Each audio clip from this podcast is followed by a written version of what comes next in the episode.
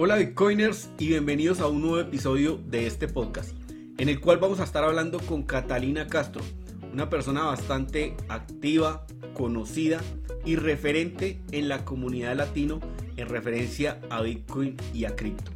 Vamos a estar hablando con ella acerca del estado actual de Bitcoin como alternativa financiera, de sus ventajas y desventajas que afronta en la actualidad desde la parte técnica, desde la parte de infraestructura, adopción y sobre todo conocimiento de los usuarios, donde se hace mucho la diferencia. Todos estos aspectos tienen que ver o tienen consecuencias en referencia al precio de Bitcoin. Abordaremos unas comparativas de Bitcoin frente al dólar y algunas monedas fiduciarias, tomando como ejemplo lo que sucede en Argentina con la moneda de ese país, con el peso argentino, donde se vienen impartiendo una serie de restricciones, inclusive las cuales se pueden agudizar, donde vemos que se coloca de ejemplo la forma en que se cohiben las libertades que tenemos sobre nuestro dinero. Y allí es donde las propiedades de Bitcoin se hacen importantes como alternativa financiera. Y al final de este podcast abordaremos del impacto que está teniendo el COVID-19 sobre la economía y cómo puede influenciar el precio de Bitcoin tanto en el corto como en el largo plazo. Catalina, gracias por aceptarnos la invitación y bienvenida a este podcast. Muchas gracias Juan, es un placer estar en, su canal y, y bueno, hola a todos, espero que estén muy bien, que estén bien de salud y tomando mucha acción y educándose más que nunca sobre, sobre cripto, sobre Bitcoin y esta tecnología emergente fascinante que tenemos a la palma de nuestras manos. Así que bueno, muchas gracias. Perfecto, Cata. Sé que muchas de las personas que nos escuchan tienen claro el concepto de Bitcoin, pero me gustaría que desde tu perspectiva, ¿qué es Bitcoin para Catalina? Por favor, contéstanos esa pregunta. Genial. Con respecto a lo que usted acaba de decir sobre que la mayoría debe tener un, conocimiento sobre Bitcoin, eso yo lo cuestiono. Para mí hay mucha gente en el ecosistema que entiende un poco, eh, pero no al nivel suficiente sobre Bitcoin y los fundamentos y cómo se logra su descentralización para tener una perspectiva máxima en el ecosistema y comparar con otras blockchains y tomar las mejores decisiones posibles, porque para la gente que está viendo esto ahora, si está en este momento en cripto y en Bitcoin, en el ecosistema blockchain, es porque está acá a largo plazo. ¿sí? Los que hemos quedado somos los que sobrevivimos a un mercado bajista y a los precios que tenemos ahora y con la recesión que tenemos a nivel global. Así que eso lo cuestiono mucho y es un poquito este, el mensaje que, quiero dar. ¿Qué es Bitcoin para mí? Creo que no, no hemos tenido a nivel eh, humano en la, historia un mejor escenario para responder esta pregunta. En el 2008, cuando tuvimos la última crisis financiera, ¿sí? que fue una demostración de la centralización del sistema monetario que tenemos a nivel global, ¿sí? Eh, en ese momento Bitcoin no era lo seguro y lo descentralizado que es ahora. En este momento nos encontramos frente no solamente a una pandemia, sino a la peor crisis económica eh, en la historia de la humanidad. Entonces, para entender lo que es Bitcoin, es buenísimo tomar este escenario y jugar con la psicología de la gente, Juan, porque, y esto es un mensaje que me gusta transmitir en el canal, de, porque la mayoría de las personas yo las quiero incentivar a que se conviertan en referentes de sus comunidades. Necesitamos más gente entendiendo y comunicando y educando Bitcoin en el más alto nivel, volviendo a que la mayoría no lo entiende a ese nivel y estamos en, tiempos para, para hacerlo. Entonces, jugar con la psicología de la persona me refiero a lo siguiente. Cuando alguien me pregunta qué es Bitcoin, no es el caso de usted, obviamente, ahí yo invito a las personas que, eh, que hagan una lectura de esa persona y digan, bueno, ¿qué es lo que esta persona necesita escuchar primero para que mi mensaje y mi mensaje educativo tenga la mayor cantidad de impacto posible? Obviamente no vamos a responder lo mismo a una persona que está en Argentina que una persona que está en Suecia, por ejemplo, ¿sí? Em, y tratar de, en la respuesta, tocar todos los puntos posibles que esa persona debe tener como excusa para alejarse de, Bitcoin y de entenderlo, este, y, quemar todos esos puntos, como por ejemplo en qué está respaldado Bitcoin, porque es muy volátil, etc. Entonces, para una persona que está en Argentina, lo primero que voy a hacer es no solamente explicarle, sino contextualizar la problemática de la centralización del sistema monetario que tenemos, hiperinflación, destacar que la mayoría de la gente y la humanidad trabaja fuertemente para el dinero y nunca lo cuestiona y se pone a estudiar cuando es algo tan esencial para el ser humano. Y bueno, y después le voy a explicar qué es lo que es, ¿sí? Una persona que está en Suecia, por ejemplo, en donde no tienen problemas de hiperinflación o inflación como tenemos en Argentina, eh, sí hay una centralización de ciertos bancos, que son dos o tres bancos centrales, que dominan toda la, economía nacional y, destacar la problemática de eso justamente. Y bueno, ni hablar de la recesión a, nivel global que tenemos. Entonces, para responder puntualmente, eso quería mencionar primero, y para responder puntualmente qué es Bitcoin para mí o qué es Bitcoin en general, yo lo defino eh, en, dos, en dos puntos fundamentales. Bitcoin es una divisa digital descentralizada, es la moneda y es el sistema, ¿sí?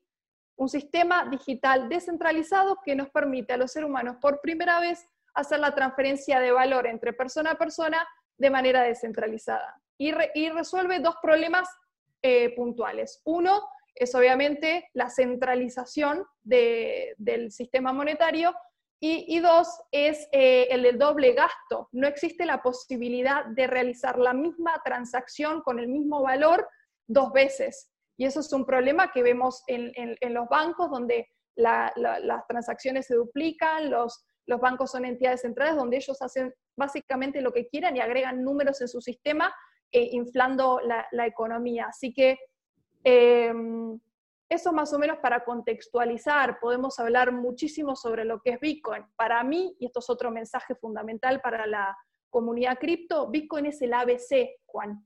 Bitcoin es el ABC, lo que la gente tiene que estudiar como si fueran al colegio primario para luego ir al colegio secundario y tomar decisiones y hacer ecuaciones y tomar mejores decisiones para su vida, por así decirlo. Lo mismo pasa con Bitcoin. Es el ABC que la gente tiene que estudiar bien, que nuevamente cuestiono si es así, de cuánto es el conocimiento de la gente que está viendo. Si quieren pueden comentar acá abajo, eh, hacer un, comentario del 1 al 10, dónde creen ustedes que están en términos de conocimiento. Es tecnología en constante evolución. No podemos estar en un mercado de tecnología sin entender la tecnología. Y hay un montón de personas como usted, como yo, que nos encargamos de explicarlo de la manera más dinámica posible sin entrar, en la parte súper técnica de programación. Entonces, este, es el ABC, es lo que la gente tiene que estudiar y entender cómo se logra que un sistema sea descentralizado. ¿Cuáles fueron los intentos previos para, para realizar esto también? ¿Por qué fallaron? ¿Por qué Bitcoin no falló? ¿Cuánto tiempo le llevó a Bitcoin para ser realmente descentralizado como lo que es ahora? ¿Cuáles son los elementos que funcionan detrás del sistema para lograr que esa transferencia sea descentralizada? Porque nosotros sabemos, y esto es un mensaje que, que hemos repetido con anterioridad, que la blockchain, la gente habla de blockchain, blockchain, blockchain, la blockchain sí es un elemento importante, es el más importante, pero no es el único ¿sí? Y es el cómo se graba la información en la blockchain, que es lo que hace al sistema único, ¿sí? Inmutable, descentralizado, seguro, abierto, este, y todas estas características de la Open Blockchain de Bitcoin. Así que para, responder e incentivar a la gente es el, es el ABC y cuando se vuelvan referentes en su ecosistema para explicarlo, hagan una lectura de la persona que tienen enfrente para ver qué es lo que esta persona necesita escuchar primero para que mi mensaje tenga más impacto, ¿sí? Es interesante, a mí me gusta mucho hacer esta pregunta porque uno va formando su propio concepto de Bitcoin. Muchas veces escuchamos a referentes que dicen, Bitcoin es lo que tú necesites o depende mucho de tus necesidades y a lo que quieras dar cobertura o solución. Como tú bien nos mencionas allí, hay unos baluartes o unas bases que están bien claras dentro de Bitcoin. Y esas son las que tenemos que ir formando. Entiendo tu concepto y me gustaría agregarle un poquito que esto es una tecnología y también, como tú bien lo, lo definías, una divisa ya que puede usar cualquier persona. Esto es totalmente voluntario. Lo importante es que ya está lista para que tú la uses. Ahora, que con los años y con el tiempo ha sido más fácil usarla, sí, que nos falta que sea más amigable, claro, también. Todas esas cosas necesita Bitcoin. Pero en este momento ya es una alternativa que tú puedes usar.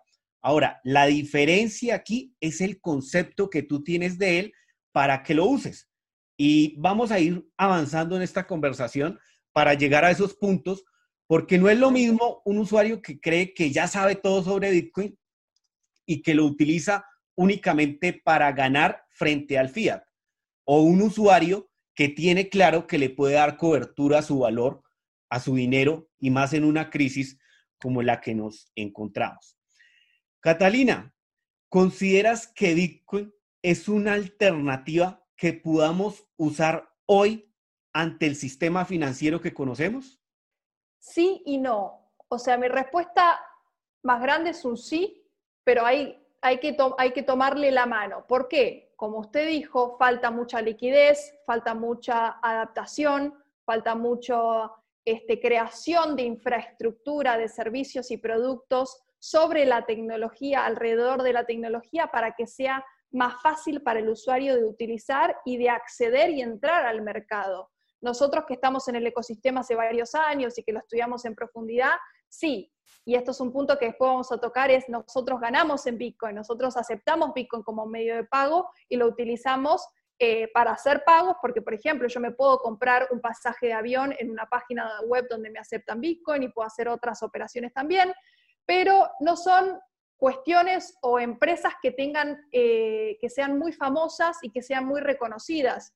Entonces, este, sí, se puede, si uno hace un estudio y pregunta, pero sí tiene sus dificultades. A mí, a mí me resulta difícil a veces liquidar el dinero, este, lo tengo que ir a cambiar, después lo tengo que ir a cambiar por pesos, eh, lo, lo, puedo hacer de diferentes formas, hay que saber cuáles son las ventajas y las desventajas y las diferentes comisiones que eh, una persona, si lo hago de persona a persona, me puede cobrar, pero eso requiere también de una confianza, o de un exchange o una maquinita, porque acá en, Buenos Aires también tenemos ATMs de, Bitcoin en donde uno puede comprar y vender Bitcoin este, obteniendo pesos, pero bueno, eso también tiene sus otras desventajas como lo que es el KYC, el Know Your Customer, de que me, me, me piden muchísima información este, y ahí vamos otra vez a, la centralización. Entonces, sí se puede, hay algunos trucos y algunas páginas para, para poder este, realizar diferentes actividades, pero falta, falta muchísimo. Adaptación, liquidez, etc.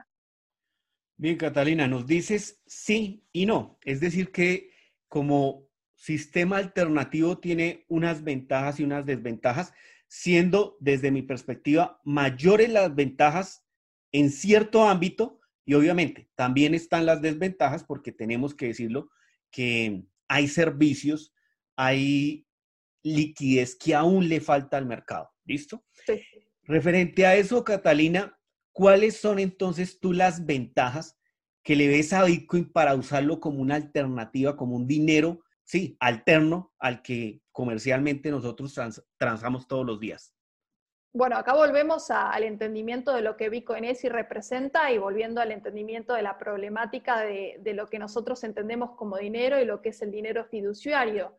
Eh, para el uso diario, yo diría las ventajas es que sí, por ejemplo, cuando yo realizo un trabajo como, como profesional y acepto Bitcoin como medio de pago, yo sé que lo que voy a utilizar lo voy a liquidar porque necesito poder sobrevivir en la sociedad donde estoy, pero el resto va como ahorro, como reserva de valor y como una especulación a que su precio va a crecer también a largo plazo por un entendimiento mío personal que como tiene una cantidad limitada de bitcoins que pueden ser creados eh, y por lo que eso representa y lo que bitcoin representa, su valor va a crecer justamente por eso, oferta-demanda, oferta-demanda y su valor va a crecer. Entonces yo especulo a largo plazo de, que eso va a suceder por mi entendimiento de lo que Bitcoin es y lo, que Bitcoin representa. Este, entonces, eh, volviendo a la pregunta, ¿cómo era la pregunta, Juan? Las ventajas que tiene Bitcoin, pero te la especifico, no solo en el mm. corto plazo, no, no solo como moneda, sino también incluyendo las propiedades que tiene Bitcoin como dinero.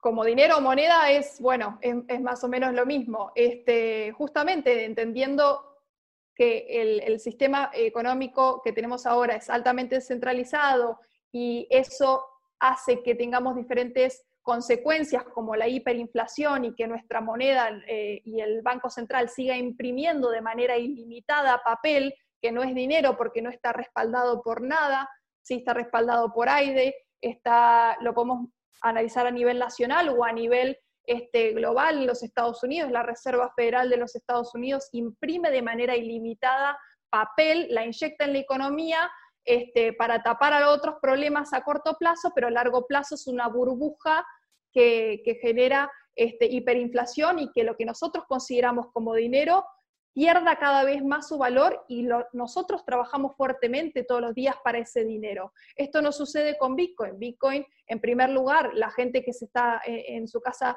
preguntando, ok, ¿en qué está respaldado Bitcoin? Y esto es una de las preguntas que nos pueden hacer muy seguido como referentes en la comunidad. Bueno, Bitcoin está respaldado en matemática, en criptografía, en tecnología, en donde todo es verificable y, entendiendo cómo funciona esa tecnología te da más perspectiva para entender lo, que representa y mm, volviendo a la emisión de dinero, hay una cantidad por protocolo eh, de bitcoins que pueden ser creados este, que son casi 21 millones de Bitcoin. Entonces, si tenemos una fixed supply, una cierta cantidad fija de, Bitcoins que pueden ser creados, este, eso es este, de mucho valor, si entendemos lo que acabo de explicar con la emisión de dinero ilimitada.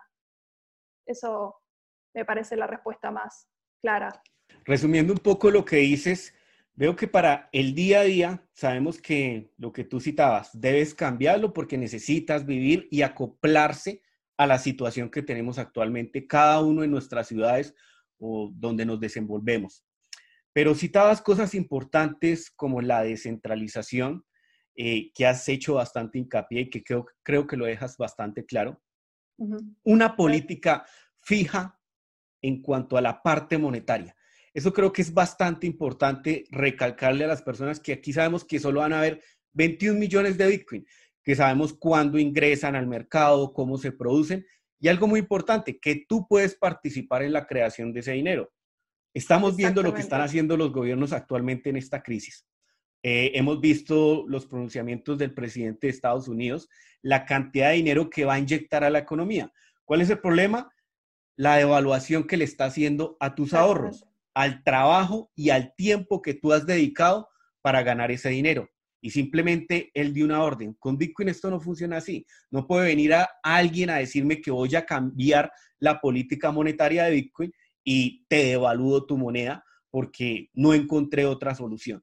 Creo que esto, Juan, es algo que parece básico, que las personas que lo están viendo les puede resultar básico, pero no lo es. Eh, la gran mayoría de la sociedad no estudia y entiende el dinero y es por eso que este, como yo siempre digo, Bitcoin no va a salvar una nación completa, pero va a salvar a los individuos que tengan la chispa y la apertura y el accionar para justamente adelantarse a lo que se viene en la humanidad. Estamos en un momento clave y un año de quiebre en, la humanidad. 2020, eh, 40 eh, cuarentena. Mire, eh, estamos todos en cuarentena este, justamente con, este acontecimiento global que, que es una ruptura en el paradigma y ojalá ojalá que esta recesión, y es lo, con lo que comencé el video, ayude a más individuos a que entiendan lo que Bitcoin representa.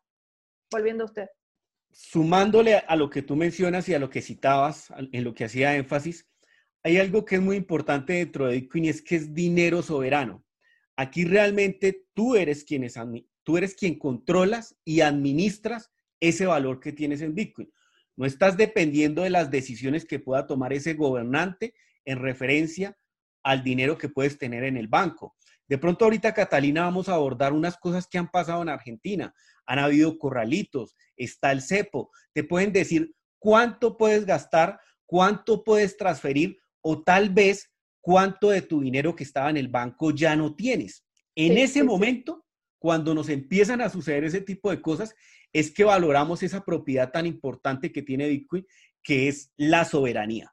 Ahora, hay una segunda propiedad que va muy ligada a eso y para mí es la libertad que te brinda Bitcoin.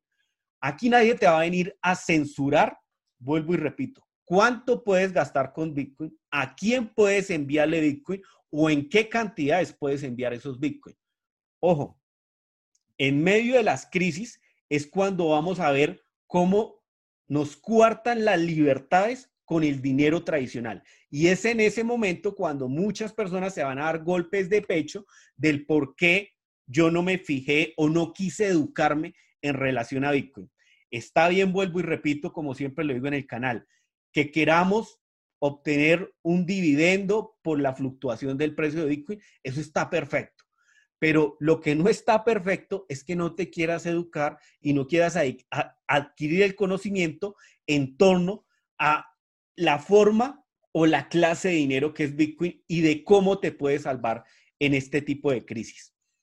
Ahora, Catalina, habiendo hablado un poco de, estas ventajas que me permite a mí Bitcoin como dinero, hablemos de las desventajas. ¿Qué desventajas tú encuentras en Bitcoin en este momento?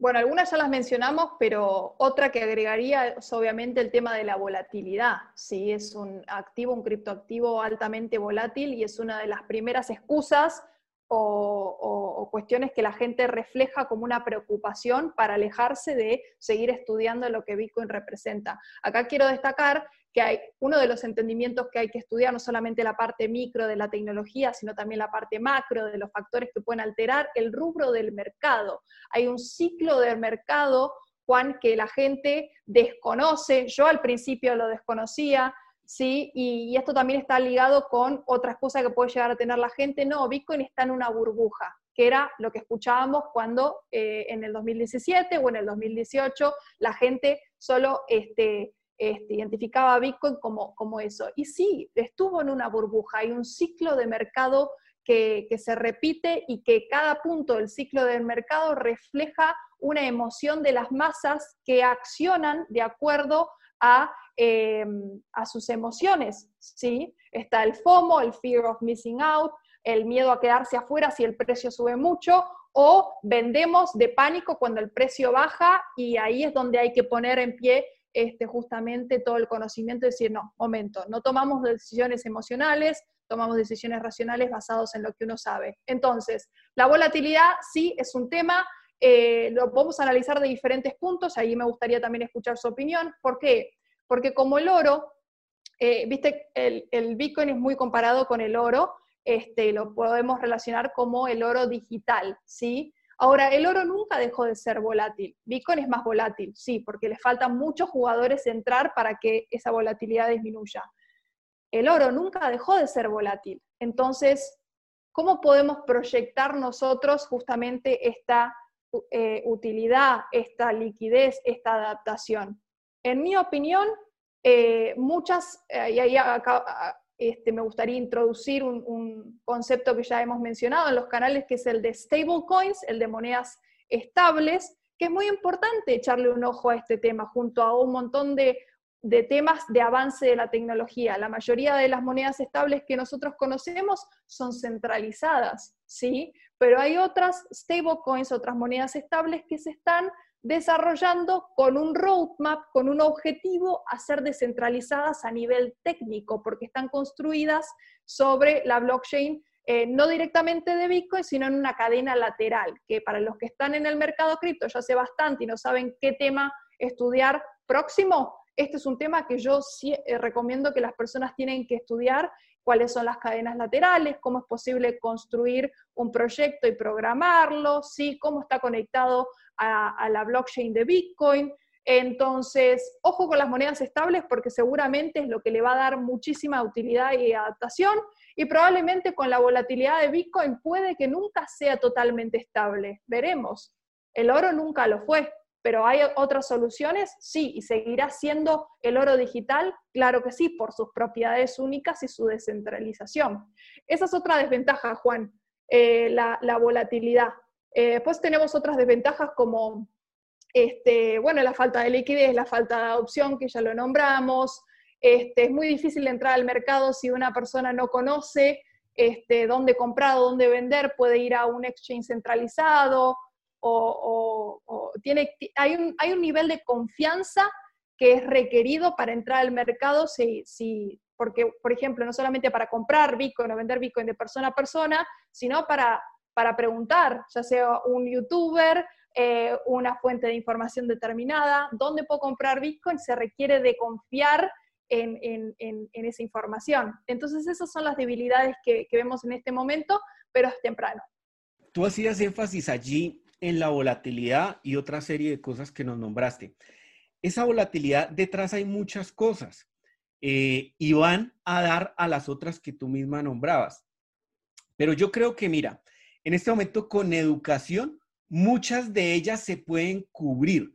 No es que todas se solucionen, pero con educación, por ejemplo, lo que tú decías, ¿de dónde compro? Eso simplemente es eh, educarte en referencia a ello dependiendo de donde te encuentres, qué estés buscando tú, si mejor precio, si privacidad, si liquidez, dependiendo de lo que tú busques. Entonces, es simplemente información que necesitas adquirir. Ahora, Catalina, me gustó que hicieras foco allí en la volatilidad porque es uno de los defectos que le ven muchas personas. Y hay que ser claros. Bitcoin lo estamos utilizando el 1% de la población. No podemos esperar que simplemente con la capitalización que estamos generando ese 1%, pues grandes inversionistas no lo afecten. Ahora, aquí hay que hacer un paréntesis enorme. ¿Por qué? En mercados mucho más sólidos, también de vez en cuando esos grandes inversionistas, al hacer movimientos, los vuelven volátiles. Entonces, aquí la solución es más adopción, sí necesitamos y con los años llegarán más usuarios, eso generará una mayor capitalización donde el precio de Bitcoin sea más difícil moverlo. En este instante, la volatilidad algunas personas la ven como una oportunidad y es viable, pero más que ello, a mí me gustaría invitarlos pues a adquirir la información de cómo aprovechar esas oportunidades y saber que estamos en una fase temprana de un mejor dinero, de un dinero con principios al cual ya te puedes unir y participar de la forma que tú desees. Ahora, que esa volatilidad, aquí hay algo que nombran mucho y es las ballenas o los grandes inversores. Vuelvo y repito, eso existe en todos los mercados. Dependiendo de su capitalización, pues van a hacer fluctuar aún más o de menor forma eh, el precio. Lo que sí quiero focalizar y con lo que quiero terminar este comentario es que Bitcoin es un dinero que cada vez está en más direcciones. ¿Qué quiere decir eso? Que está cada vez en más manos. Es decir, se está distribuyendo con el tiempo de una mejor forma. Y lo mejor de todo es que tú puedes comprobarlo. Puedes ir a un explorador de bloques y verificar lo que te estoy diciendo. Cosa contraria que está pasando en este momento con el dinero fiat, con la moneda de tu país, que la riqueza cada vez se concentra en menos manos y vas a ver lo que va a pasar después de esta crisis. Por lo general, estas situaciones lo que hacen es que concentran aún más la riqueza. ¿Por qué? Porque los actores o los inversionistas grandes vendieron arriba, tenían información privilegiada y ellos vuelven a recomprar abajo la mayoría de cosas a precio de huevo. Y es algo que desafortunadamente tú no tienes muchas herramientas para verificar o mirar qué tan transparente fue ese proceso. Con Bitcoin sí tienes todas las herramientas, te permiten los exploradores, sin necesidad de pedirle permiso a nadie, de verificar que eso que te estoy diciendo es cierto. Fantástico, fantástico ese punto de distribución de, Bitcoin en diferentes billeteras. Este, es algo que no nombro muy seguido, pero usted sí, me, me, parece genial. Hay una frase muy conocida en el ecosistema que se llama Don't Trust, Verify. No confíes, verifica, todo es verificable porque está basado en matemática y criptografía. ¿no? Genial, genial ese punto. Bien, involucrémonos un poquito, habiendo hablado de esas ventajas y desventajas en las monedas nacionales. Empecemos por el lado del, del peso argentino ya que tú te encuentras, pues es tu país y te, encuentras allá. Hemos visto cómo, y esto voy a hablar, repito, del peso argentino porque estoy hablando con Catalina, pero este es el pan de cada día de todas las monedas y sobre todo en Latinoamérica. Hemos visto lo que pasa aquí en Venezuela, lo que está pasando en Colombia frente al dólar y lo que pasa en muchos países. Y que se puede acentuar esa devaluación o esa inflación a medida que pase la crisis. Entonces, Catalina, sabemos que sí, el peso argentino ha sufrido mucho en los últimos años. Igual vuelvo y repito que otras monedas nacionales. Por favor, coméntanos de ello y por qué en Argentina muchas personas buscan preservar su valor pasándose al dólar y evitan tal vez quedarse con los pesos argentinos. Ahora, adicional a eso, ¿qué restricciones tiene en este momento el gobierno para que una persona pueda hacer eso, pasar del peso argentino al dólar o a la moneda que desee? No, sí, es un tema súper interesante porque como yo digo siempre, acá vivimos en una constante crisis y creo que la situación de después de Venezuela, Argentina este, tiene límites, tiene, tiene niveles de inflación y, cuestiones que son eh, inhumanas, por así decirlo. Y acá quiero resaltar que como vivimos en constante crisis, hay una falta de accionar en, la gente joven para estudiar este, alternativas descentralizadas u otras opciones como inversión. Y acá respondo su pregunta de por qué sacan, eh, salen del peso y ponen su dinero en el dólar. Porque no conocen otra opción, porque no se educan, porque este, y estoy hablando de la clase media, clase media alta, que tiene un techo, que tiene acceso a, Internet, que tiene una computadora. De todas formas, todos tenemos estos, dispositivos y la atención de la gente está acá. Y gente de muy bajos recursos en, en barrios muy pobres también tienen acceso a esto. Este, creo que tiene que ver este, por una falta de educación sobre educación financiera, volviendo a lo básico. Ellos se respaldan en el dólar, inclusive un montón de gente que conozco, pero no, no conocen lo que es la Reserva Federal de los Estados Unidos, no conocen cómo funciona eh, la impresión ilimitada del dólar y que eh, hay mucha gente, Juan, que todavía sigue pensando que el dólar está respaldado por oro, cuando sabemos que desde el 71 este, eso dejó de existir. Entonces, eh, a mí me sorprende muchísimo y creo que la respuesta más simple es una falta de educación. Este, y ahora, cuando uno le presenta una cuestión descentralizada o, algo, lo que pasa es que Bitcoin sí tiene cierta como un proceso para entenderlo al más alto nivel y decir con convicción, esto, va a, esto es lo que vale y esto es lo que a largo plazo va a tener más valor y va a ser percibido por la humanidad de esa forma. Este, esa es, mi respuesta más inmediata. Y con respecto a las restricciones de todo tipo, a ver, este, desconozco todas en su totalidad, pero con el nuevo gobierno eh, la gente tiene una capacidad limitada de dólares que puede comprar este, legalmente, por así decirlo, y no en negro, no de, manera este, por atrás de la puerta, por así decirlo. Hay un, hay un porcentaje muy pequeño de dólares que, cada individuo puede, puede comprar y eso es un reflejo del control que quiere seguir teniendo el gobierno en cuanto a, en cuanto a salidas o alternativas para la, sociedad y las salidas del peso.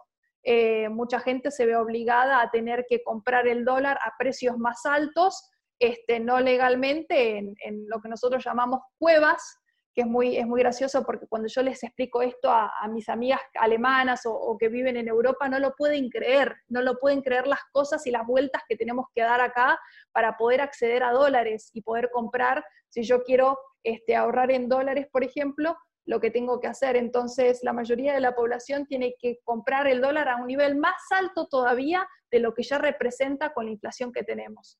Esa es una restricción, este, y bueno, hay restricciones de todo tipo. Me gusta con lo que finalizas eh, en torno a las libertades, a lo que le cuentas a, tus amigas.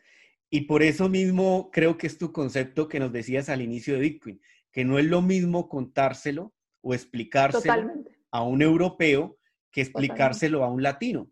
Aquí nuestro pan de cada día, pues es la evaluación y sabemos que hay administraciones peores que otras, y me estoy refiriendo a los políticos, pero lo que tú dices es claro la educación, pero no solo la educación y Bitcoin en cripto.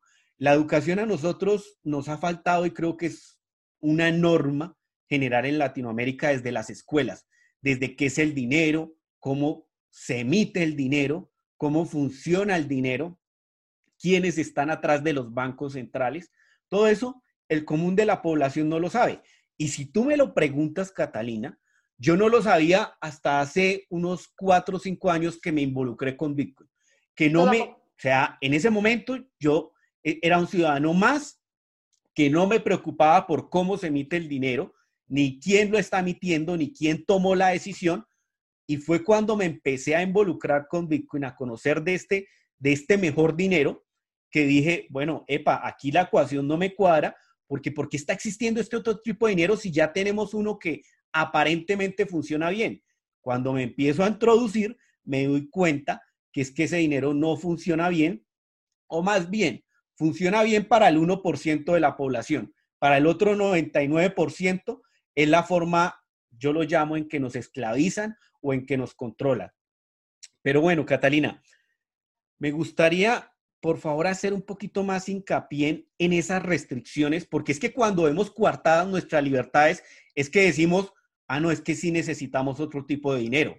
Y en esa referencia, eh, quiero decirte, o sea que si tú ves que, tu, que el peso argentino se está devaluando a una velocidad grande y tú decides tratar de refugiarte, entonces, ¿cómo haces? Porque te han colocado cierto nivel para pasarte a dólar, haciendo la salvedad que el dólar también se devalúa, pero bueno, digamos que solo tienes a cierta cantidad de acceso. Entonces, ¿qué herramientas utilizas tú o qué puedes hacer para evitar esa devaluación? Herramientas no recomendaría ninguna porque me parece que hay mucha centralización en las herramientas o en las formas de, poder hacerlo. Lo que sí, em, y acá vuelvo a que se requiere un nivel de confianza en este momento y es una desventaja para poder hacerlo. Es involucrarte en la comunidad local donde estés, buscar personas referentes de confianza, a ver, de confianza, que sepas que tienen una trayectoria, que, que sepan que tienen cierta actividad frecuente en la comunidad, eh, porque hay muchos eh, estafadores y gente que te va a querer robar el dinero. Entonces, lamentablemente, eh, en, herramientas hay muy pocas y pocas que yo recomendaría.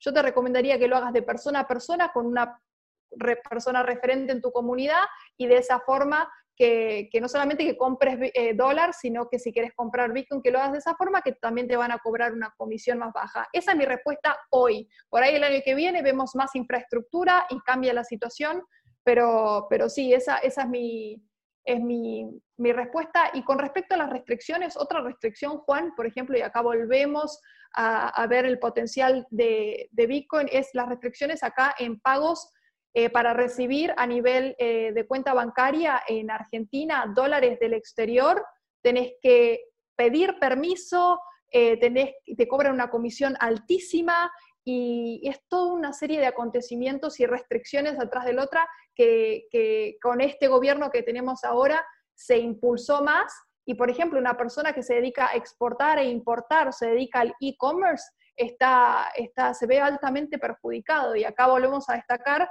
eh, que esto con Bitcoin eh, no sucede, con Bitcoin lo facilita, nosotros podemos hacer transacciones eh, inmediatas a bajo costo de manera descentralizada, sin importar dónde esté, dónde esté el individuo. Así que, sí.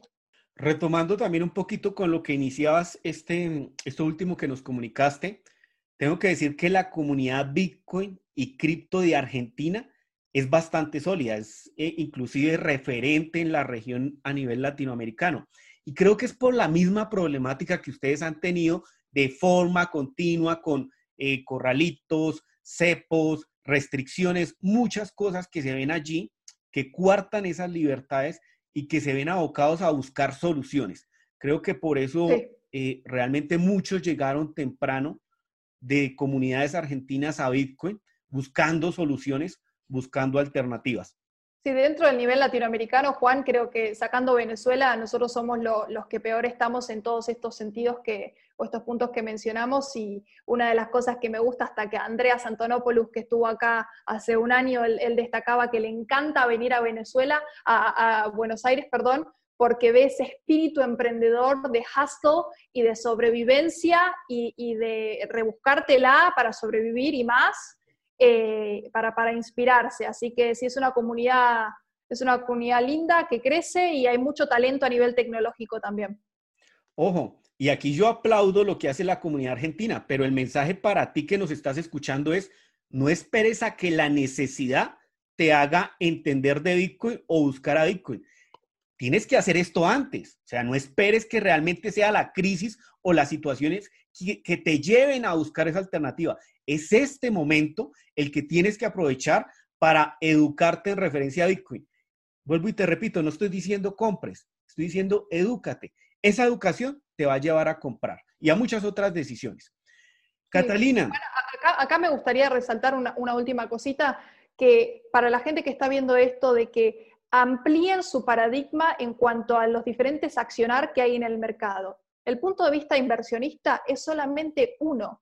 Invertir en Bitcoin como reserva de valor o como a corto plazo, especulando que el precio se puede comportar de tal forma, es una sola forma de verlo. Y acá lo ligamos, Juan, a incentivar. Y esto es otro mensaje de Andreas también que repito, es enfócate en desarrollar habilidades que puedas complementar con tu profesión, independientemente de tu desempeño cero profesión, abogado, ingeniero o lo que sea, para tener ese plus y poder anticiparte a las habilidades que van a ser altamente demandados en los próximos años con una tecnología tan emergente, este, con tanto potencial que tenemos. Entonces, la gente me dice, ¿cómo puedo ganar plata con Bitcoin? Y hay diferentes formas. La, que primero, lo primero que piensa la gente desde el punto de vista inversionista, desde especulación a corto, mediano y largo plazo. Pero por otro lado, eh, podés enfocarte en cómo puedo ganar yo, cómo me puedo merecer que la gente me pague en Bitcoin. Uno, aceptando Bitcoin o dos, incursionándote en el ecosistema y trabajando para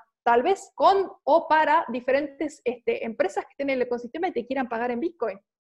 Eso está buenísimo, mucha gente no lo sabe o no, no lo piensa así.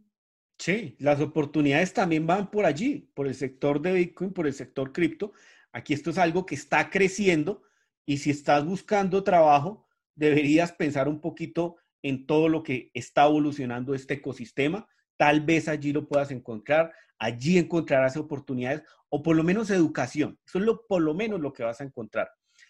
Catalina, volviendo al tema de, de las problemáticas y todo esto, y esta pregunta va más encaminada porque esta mañana eh, coincidencialmente leía un, tuit donde veía y me preocupó de lo que esté sucediendo en Colombia y en otros países. Veía que en Argentina este año ya emitieron el 70, del 70 al 8% del dinero que se generó el año pasado en ese mismo país.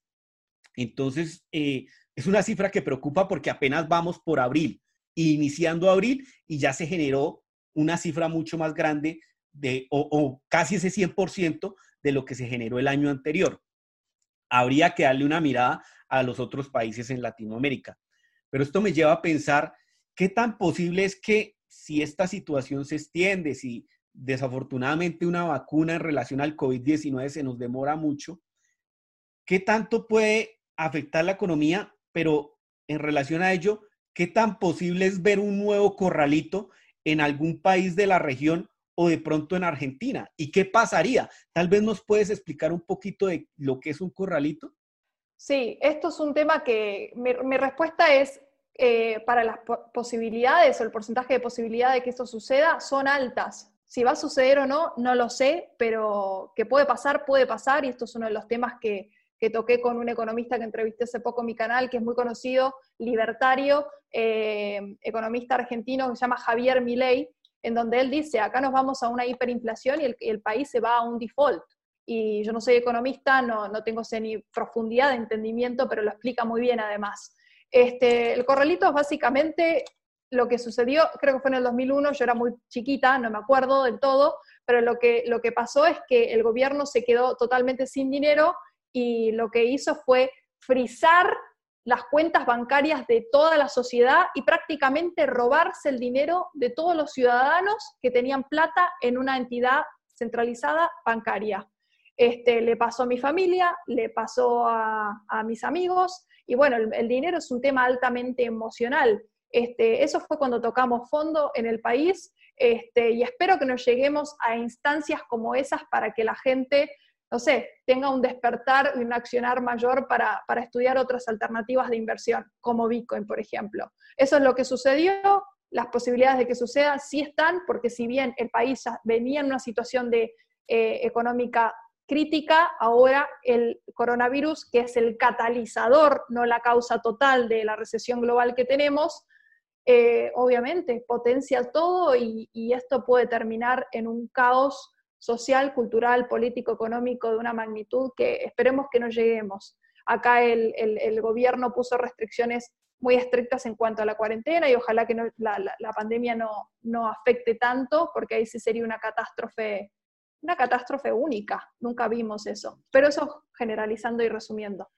Situaciones como estas o amenazas, el, ver el potencial de estas situaciones es que nos llevan a valorar esas propiedades que citábamos en un principio de Bitcoin y es Bitcoin como dinero soberano, dinero que realmente tú controlas y no va a pasarte lo que sucedió en este corralito, creo que fue a principios de, los 2000, si no me equivoco, para el 2001, por allí estuvo la fecha, si mal no recuerdo. Ahora, Catalina, es claro que viendo todos estos escenarios, muchas personas como ya lo hacen en tu país, busquen el dólar para refugiarse o tal vez busquen el oro para refugiarse. Sabemos que el Bitcoin también muchos entendemos esa propiedad, no solo el valor frente a fiat, sino las otras propiedades y por eso guardamos nuestro dinero allí. Pero ¿qué ventajas y desventajas les ve a que las personas resguarden su valor en el dólar y en el oro y tal vez un versus frente a Bitcoin? Bueno, el dólar me parece que está clarísimo. El dólar no deja de ser dinero fiduciario, dinero papel, eh, que la Reserva Federal no deja de imprimir, ¿sí? Ahí volviendo a todo lo que tocamos con anterioridad, eso eh, hace y de, tal forma que pierda su valor, ¿sí? Entonces, eso es un entendimiento que la mayoría de la gente de Argentina no lo sabe y ahorran en dólares y esa es su única salida que conocen. Este, en cuanto al Bitcoin, me parece que es muy importante y volviendo al entendimiento completo sobre lo que Bitcoin es. Es tecnología en constante evolución y necesita escalar muchísimo. Tiene muchos riesgos, como toda inversión. Eh, bueno, no sé si muchos, pero tiene algunos riesgos, eh, como por ejemplo el tema de la escalabilidad. ¿sí? Bitcoin en este momento no está preparado a que toda la humanidad se dé cuenta de la centralización del, dinero fiduciario y se pase a Bitcoin y a utilizarlo como, como sistema de traslado de valor monetario. No, ojo, Bitcoin no está preparado para eso, necesita escalar como lo estuvo el Internet en sus inicios. Este, en este punto me parece que es una desventaja. Eh, bueno, y la volatilidad, como ya la nombramos, este, si el, bueno, y el tema de escalabilidad también va relacionado a la congestión del sistema, si hay mucha gente utilizándolo y algunas propiedades que nosotros sabemos como que Bitcoin tiene, como la, capacidad de transferir a menor costo, eso se, pierde porque al estar congestionado el sistema, este, las transferencias se vuelven más caras y demoradas y no instantáneas. Este, entonces, eso es el tema técnico en cuanto a Bitcoin eh, ojo, hay que tenerlo en cuenta. Por eso hay que estudiar la parte técnica, porque sigue siendo tu inversión, sigue siendo tu especulación, pero hay que entender cómo evoluciona. Creo que eso que dices es bastante claro, porque sí, si vienen los 7.700 millones de habitantes en este momento que en el mundo a utilizar Bitcoin, saturamos la red. Por eso Bitcoin, el avance que lleva, a veces pedimos más adopción, pero creo que el ritmo que llevamos es bueno para ofrecer un medio de cambio eficiente a las personas, porque las propiedades no se pierden las fundamentales, pero sí se puede llegar a congestionar la red y sería, traería muchas complicaciones. Entonces sí es algo que pues tenemos que ir evolucionando. Catalina, creo que me dijiste tu respuesta frente al dólar y frente a Bitcoin. ¿Tienes algún concepto frente al oro tal vez? Sí, eh, es un concepto básico que para la era digital en la cual estamos viviendo y a la cual nos vamos desarrollando, el oro eh, no tiene la capacidad, nosotros no tenemos la capacidad de transferir oro que es físico a una persona que está geográficamente en otro lugar. Eso es una desventaja muy simple y clara de entender a simple vista. Sí tiene muchas propiedades parecidas al Bitcoin porque nosotros tenemos un entendimiento de que la cantidad de oro que existe en el planeta Tierra eh, es limitada y por eso su valor. Este, pero bueno, esto, la transferencia de valor monetario con el oro eh, a nivel internacional e instantáneo no se puede realizar. Así que eso me parece una desventaja inmediata para nombrar.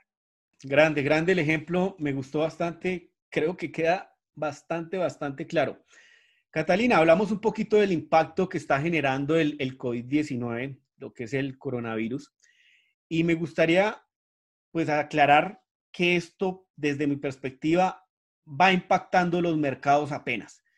Eh, me gustaría saber desde tu perspectiva si ese impacto que pueda ocasionar esta pandemia puede ser aún más grande y de serlo, ¿qué tanto perjudicaría desde tu perspectiva? Volvemos a colocar esos tres actores grandes, al oro, al dólar y a Bitcoin.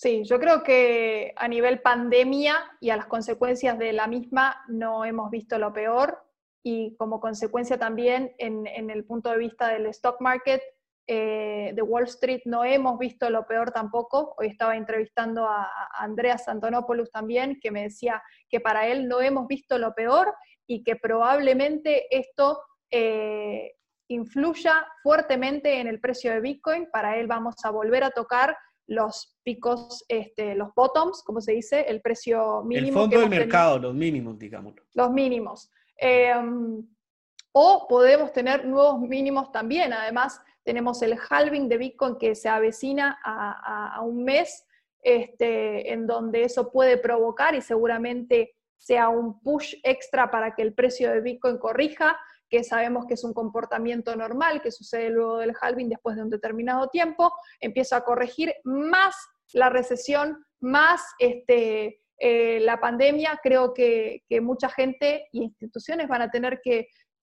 salir del, mercado, vamos a, suponer, de cripto para tener este cash efectivo y, eso puede perjudicar a corto plazo este año al precio de Bitcoin. ¿sí? Este, esta, eh, es lo que pienso que puede llegar a suceder. Con respecto a Bitcoin, con respecto al dólar, bueno, ni hablar, hiperinflación, este, volviendo al entendimiento de, del papel ¿no? ilimitado, este, el, valor de lo que un dólar representa va a perder más aún su valor. Eh, no sé si vamos a llegar a, niveles de hiperinflación a nivel global, pero sí inflación. Y con respecto al oro, desconozco, desconozco cómo puede afectar el precio del oro.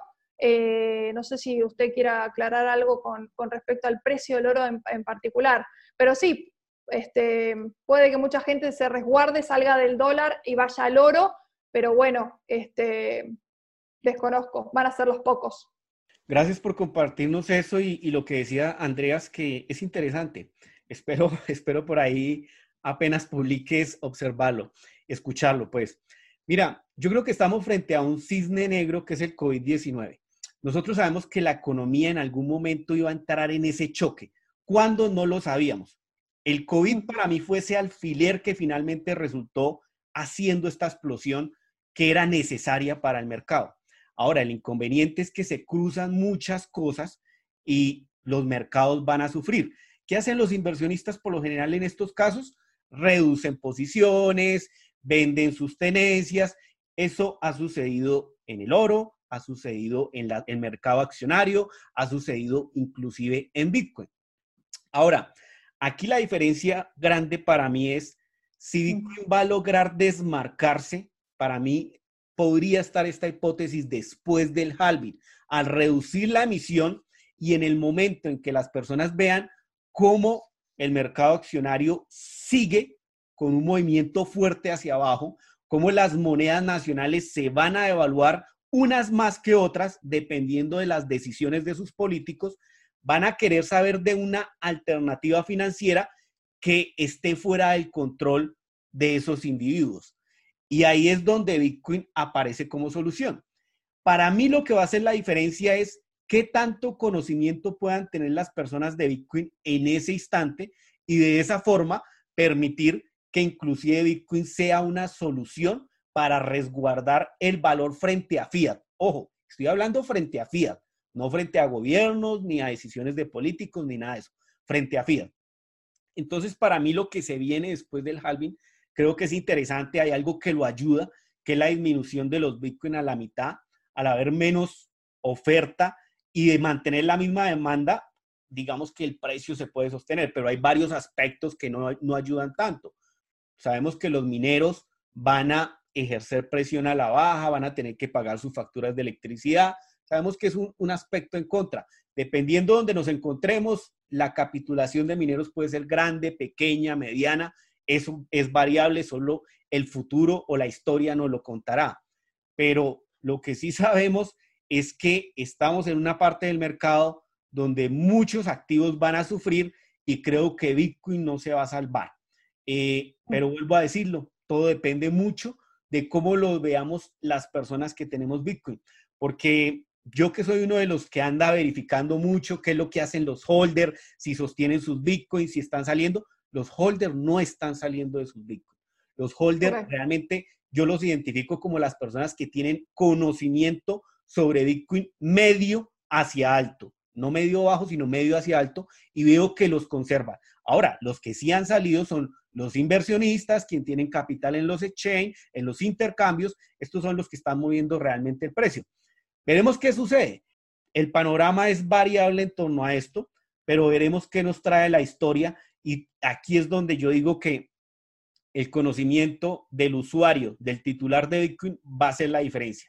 Yo entiendo que no queramos perder valor frente a Fiat, eh, en eso estoy claro, muchos tomarán sus decisiones, pero yo también estoy dispuesto a llevar mi idea, mi bandera de Bitcoin diciendo, yo quiero un dinero alternativo y voy a permanecer aquí con tanto. Obviamente, yo no le voy a aconsejar a la gente que haga lo mismo y también cada quien decide qué hacer. Pero lo que sí sé es que yo ya sé seguir con Bitcoin teniendo este valor, sea cual sea su precio, porque no importa dónde esté su precio, Bitcoin va a seguir funcionando de la misma forma en 100 dólares, en 1000 dólares, en 10 mil dólares o en 100 mil dólares. Ahora, que necesito efectivo que necesito otra clase de ingreso, de flujo de caja, sí. De esa forma es que tú debes conformar tu situación económica. No quedarte en ninguno de los dos lados, pero sí sabiendo qué es lo que está ocurriendo. Esa es mi perspectiva, Catalina. No sé si quieres eh, colaborarnos con algo más. No, creo que lo resumió de, eh, manera completa y, perfecta. Eh, es, una, es una perspectiva a corto plazo, pero volviendo a la parte de, la, de lo, entendiendo lo, lo, fundamental y lo que Bitcoin representa a largo plazo este, es una perspectiva bullish, eh, positiva, sí, optimista. Sí. Allí, complementando un poquito esto y ayudando a Bitcoin, me gustaría que nos dijeses qué consideras que necesitamos los usuarios de Bitcoin para hacerlo una moneda más fuerte frente al fiat, para hacerlo una moneda más, menos volátil, llamémoslo, o que mantenga más su valor en el tiempo? ¿Qué considerarías que es lo que le falta a Bitcoin para eso? Le, falta mucha evolución en, todos los aspectos que mencionábamos. Le falta evolución en la parte técnica, le falta evolución en la parte infraestructura para los usuarios, le falta evolución a, a alternativas de monedas estables para el día a día, pero que sean descentralizadas, que falta mucho para que evolucionen. Este, falta mucho conocimiento, Juan, falta mucho más gente educando, falta mucho más gente haciéndose referentes para, de, dentro de sus comunidades para que más individuos, como usted dijo, sí, inviertan y sigan holdeando este, todos esos aspectos. O sea, me parece que hace falta un poco de todo, desde lo técnico, desde la infraestructura, desde la adaptación y desde la educación y más gente involucrada tratando de brindar valor y, creciendo como comunidad. Eso va va a este, tener consecuencias en el precio, en, su precio y este, frente al, dinero fiduciario. Ahora, ¿en qué medida crees que el precio de Bitcoin ahora se basa en la especulación y tal vez en qué medida se basa en el valor que aporta Bitcoin como dinero? Perfecto, me parece una, excelente forma para, para cerrar. La mayoría de la gente que ingresa al mercado viene desde un punto de vista especulativo, porque los seres humanos tenemos eh, esa característica por naturaleza y también este, ingresan justamente a ver el ciclo del mercado, repito, cada punto del ciclo del mercado es un reflejo emocional de las masas que especulan y, tienen un accionar sin, sin educación. Este, diría que desconozco los porcentajes, pero diría que un 80-90% de la gente que, ingresa este, es desde el punto de vista especulativo, eh, pero ahora, en este momento, 2020, eh, abril, me parece que los porcentajes se han este, dividido un poco más y que la mayoría de la gente que está en cripto en este momento es justamente esos individuos que son holders que no van a vender sus bitcoins y que tienen un entendimiento de, lo que todo esto representa este, que, mencionamos. Eh, la gente que está en el cripto hoy es gente que sobrevivió al mercado bajista, que sobrevivió a todo lo que pasó este año y que va a seguir sobreviviendo. Si están escuchando esto es porque recontra lo, van a hacer. Así que este, sí, esa es mi, mi, respuesta final, digamos. Me gustas como lo, lo denominas con esa palabra de han sobrevivido. Seguramente han sobrevivido porque se han interesado por el concepto de Bitcoin, porque se han dedicado parte de este tiempo que han durado conociendo este dinero a verificar cuál es el real propósito de Bitcoin. ¿Que se puede especular con él? Sí, pero ¿de qué otra forma me ayuda a obtener un valor en esa moneda? Catalina, creo que tu canal es bastante educativo y quiero finalizar con esta pregunta y es, ¿qué consejo les puedes dar a las, personas que nos están escuchando referente a Bitcoin y referente a cómo afrontar los meses que se vienen desde la parte económica? Que se pongan metas. Los individuos necesitamos que nos pongamos metas y dentro de este mercado también. Ni hablar de la parte educativa, creo que ya quedó recontra clara en, este, en este podcast, pero sí, que se eduquen, que se pongan, que se pongan metas, que sean referentes en, su comunidad em, y, que, que lo tomen todo con calma, que no tomen decisiones emocionales. Cuando recién estuvimos hablando de que sobrevivimos al bear market, al mercado bajista, sobrevivimos a qué? Sobrevivimos justamente a la toma de decisión emocional y no basada en, educación, etc. Así que mi recomendación es este, que se pongan metas, Em, que sean agradecidos de ser pioneros en todo esto que está sucediendo en este quiebre de la humanidad y que se anticipen a lo que se viene. Es difícil ahora estar motivados y estudiar, este, más que nunca. A mí también me cuesta a veces, eh, el dinero es un tema altamente emocional y todo lo que vemos suceder nos afecta, pero lo importante es tener conocimiento personal, identificar, bueno, ¿por qué me siento así? ¿Qué puedo hacer ahora? ¿Qué podemos lograr de acá a mediado de año? Sí, eh, por eso volviendo a la pregunta que en un momento hice Juan, eh, y esto es una evaluación personal, que la gente nos comente del 1 al 10, ¿dónde creen que ustedes están? A veces uno no sabe lo que, hasta que no ve toda la, perspectiva y lo que hay que estudiar para tener una educación completa, no sabe a dónde está parado. Bueno, igualmente, del 1 al 10, ¿dónde están? ¿Dónde pueden estar de acá tres meses? y, a innovar, a crear desde el punto de vista de emprendedurismo. Hay mucho por hacer este, y mucho por analizar. Así que eso, que se pongan metas a estudiar y a no tomar decisiones emocionales. Gracias, Catalina. Darte, valga la redundancia, las gracias por acompañarnos en este episodio y me gustaría que despidieras este podcast, pero adicionalmente nos compartieses las redes sociales donde te pueden encontrar las personas que te han escuchado. Bueno, muchas gracias a usted, Juan. Fue un placer. Ojalá que les hayamos brindado valor. Mi canal de YouTube es Tech con Catalina, pero se escribe Tech con Catalina. Eh, y de esa forma me pueden encontrar en, en Twitter también. Creo que Twitter y YouTube son las dos redes sociales más utilizadas en, el ecosistema cripto. Los que no están en Twitter les recomiendo altamente que se hagan una cuenta ahí porque hay un montón de información relevante que va sucediendo muy rápido que tienen que, tienen que escuchar. Eh, y sí, ahí me pueden encontrar en todas las redes igual, Instagram también, Facebook también, Tech con Catalina. Perfecto, Catalina. Bitcoiners, si te gustó este episodio, por favor, dale manita arriba, compártelo y te esperamos en un próximo.